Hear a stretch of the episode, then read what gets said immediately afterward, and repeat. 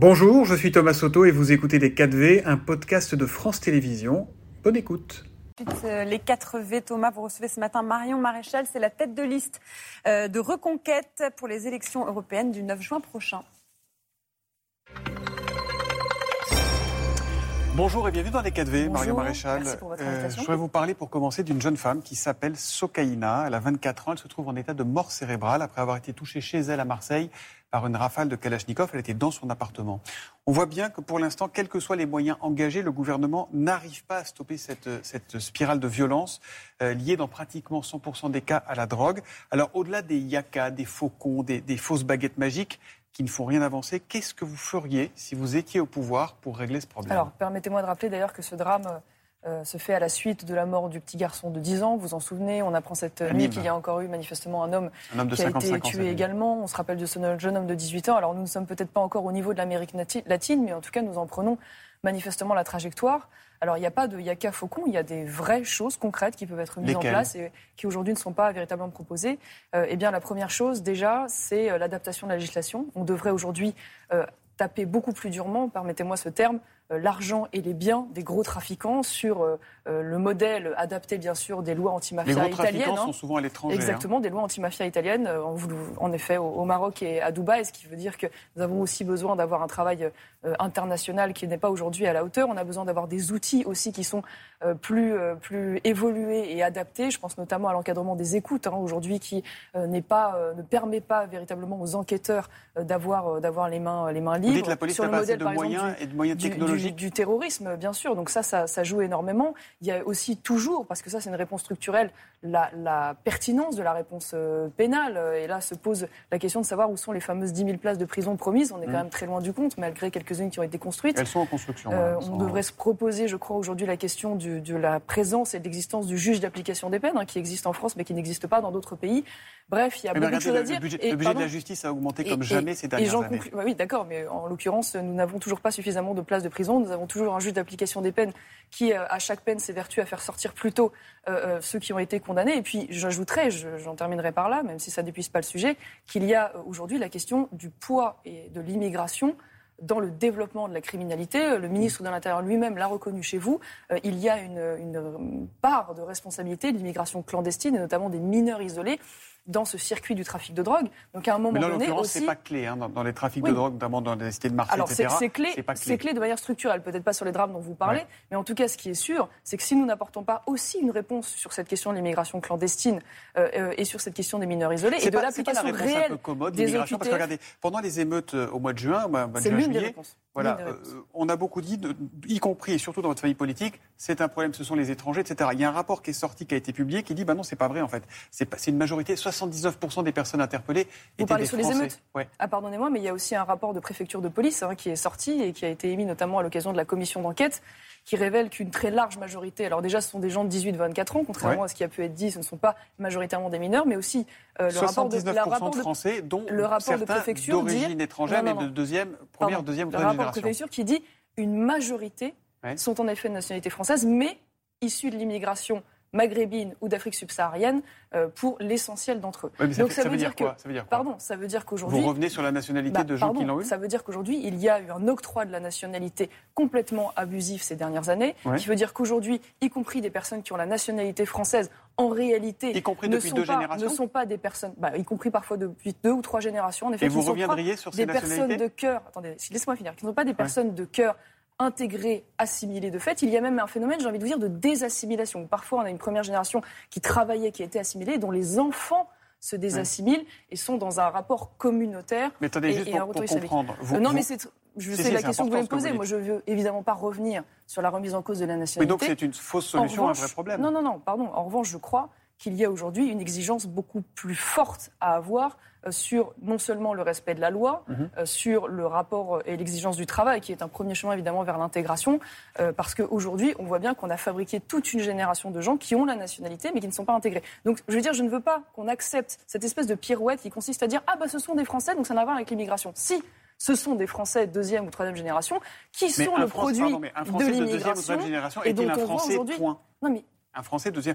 Moi, je m'appelle Soto, j'ai un grand-père qui était d'origine espagnole. Si je fais une connerie, est-ce que vous me renvoyez en Espagne? Non, mais évidemment que si vous avez la nationalité, vous savez, il y a des règles juridiques dans notre pays. On a un état de droit, donc on ne va pas de manière aléatoire, euh, euh, comment dire, euh, dire que tel ou français ou tel bah, français, la même à partir du moment où il a la, nationalité française, il ne peut pas être traité comme un étranger, ce qui est mm. logique. En revanche, il peut y avoir des cas de déchéance de nationalité, mais qui sont très encadrés pour des cas particulièrement graves.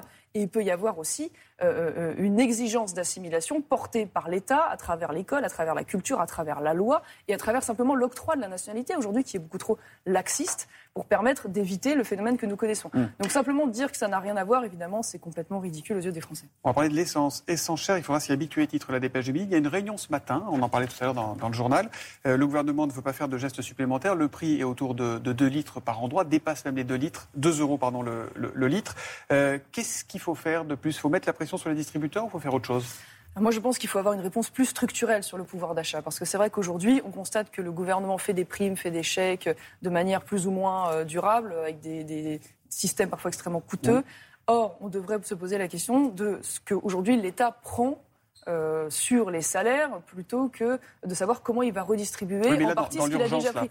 non, non, mais oui, mais d'accord. Mais le problème, c'est qu'on ne fait qu'agir dans l'urgence. C'est bien le problème d'ailleurs. Hein, et donc, on n'a pas de réponse durable. Donc, à un moment donné, le pouvoir d'achat, c'est d'abord de faire en sorte que l'État prenne moins dans la poche des Français. Et donc, de ce point de vue-là, nous, nous sommes partisans euh, euh, d'économies qui permettrait justement de, soulager, j'ai envie de dire, les charges qui pèsent sur les salaires et faire en sorte que du coup les Français euh, puissent avoir un salaire net qui se rapproche davantage du salaire mmh. brut. Et c'est ainsi qu'on redonnerait du pouvoir d'achat. Parce qu'on voit bien que ces dispositifs d'aide temporaire, non seulement sont très coûteux pour l'État, mais de surcroît, ont un Donc vous souhaitez le gouvernement, Bruno Le Maire, quand il dit qu'il ne faut pas, faut pas remettre une aide supplémentaire bah, qui va être très coûteuse Je le soutiendrais s'il avait cette réponse structurelle et durable. Mais pour ça, il faudrait qu'il ait le courage de faire un certain nombre d'économies sur la suradministration, Mm. Sur euh, des corporatismes qui se maintiennent, je ne sais pas, comme le régime par exemple des intermittents du spectacle, qui coûte une, fortune. Il faudrait qu'on se pose la question aussi de savoir quelles sont les dérives aujourd'hui euh, d'un État social qui coûte 32% du PIB. C'est un record mondial. J'entends, Mario Maréchal, ça c'est un programme à long terme, mais ça ne règle pas le problème des téléspectateurs qui vont là, qui vont mettre un plein qui va leur coûter 80 ou 100 euros. Je suis désolée, mais en fait, ça fait 6 ans maintenant, et 2 ans en particulier,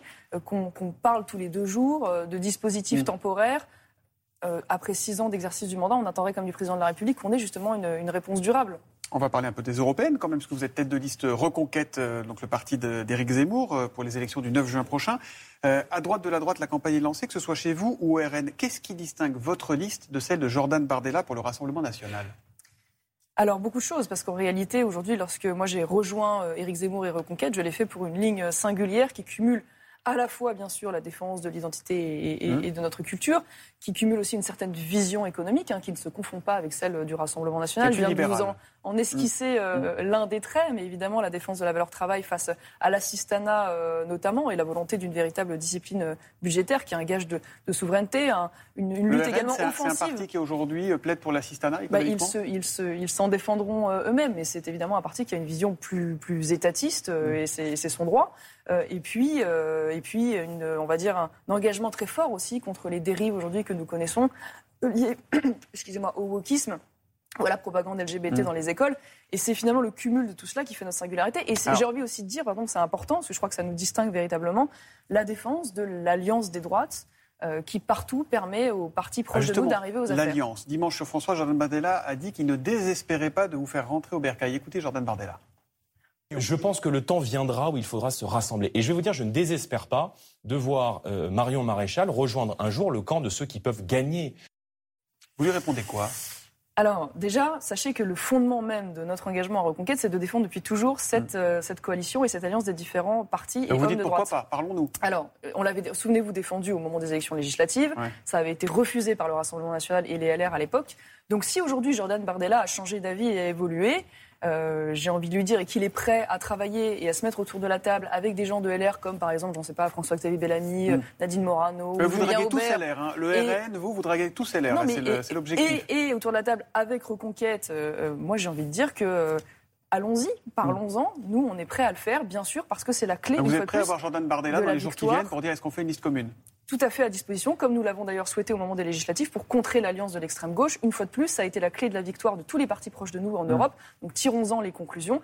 La porte est ouverte. Euh, maintenant, à lui de nous dire ce qu'il en est clairement. On a l'impression quand même que les européennes, c'est un peu le cadet des soucis des candidats aux européennes. Euh, on a euh, ici même, il y avait le directeur de campagne Jordan Bardella qui était là il y a une semaine, qui disait bah, ces élections, c'est quand même un référendum anti-Macron. Éric Zemmour, lui, il veut faire un référendum sur l'immigration de ce, ce scrutin. L'Europe, ça compte pas en fait? Non, pas du tout. Évidemment, nous aurons neuf mois pour avoir l'occasion de développer ces, sujets. Euh, c'est évidemment un sujet essentiel. Et quand euh, Éric Zemmour dit ce sera un référendum sur l'immigration, c'est parce que justement. Vous êtes d'accord avec ça ou pas?